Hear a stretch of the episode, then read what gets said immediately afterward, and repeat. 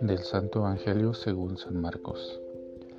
En aquel tiempo, cuando los discípulos iban con Jesús en la barca, se dieron cuenta de que se les había olvidado llevar pan.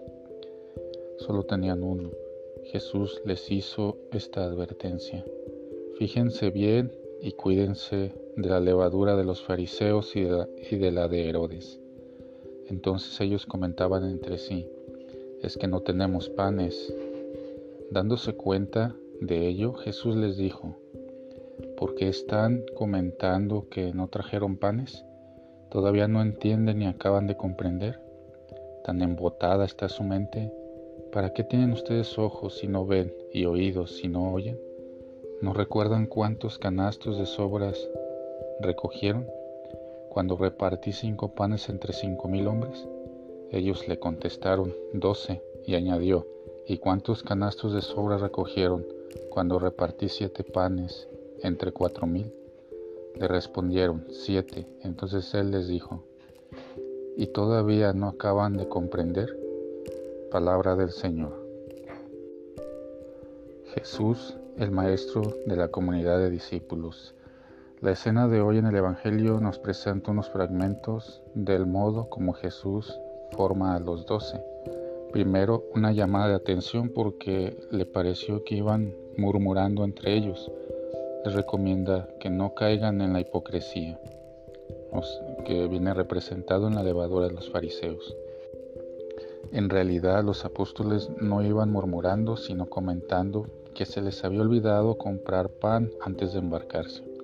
El maestro los sigue educando, pues entonces tienen que decírselo y él proveerá.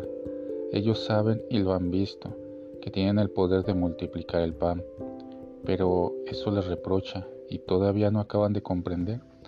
Jesús sigue formando a su iglesia para que peregrina por este mundo no se le reproche su falta de fe. Creemos en tantas cosas y entre ellas también en Dios, pero no primeramente en Él.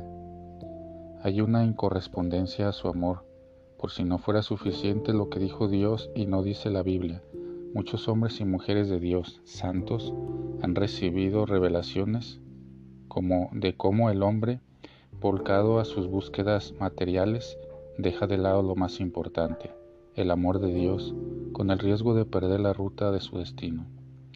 También se deja ver en este texto el desprecio a sus dones. De Él hemos recibido la vida y la malbaratamos Hemos recibido lo necesario para vivir y nos lo apropiamos. Queremos todo para nosotros, sobreexplotamos y contaminamos y nos negamos a compartir. También se nos invita a evitar la cerrazón al esfuerzo de Dios que ofrece la salvación.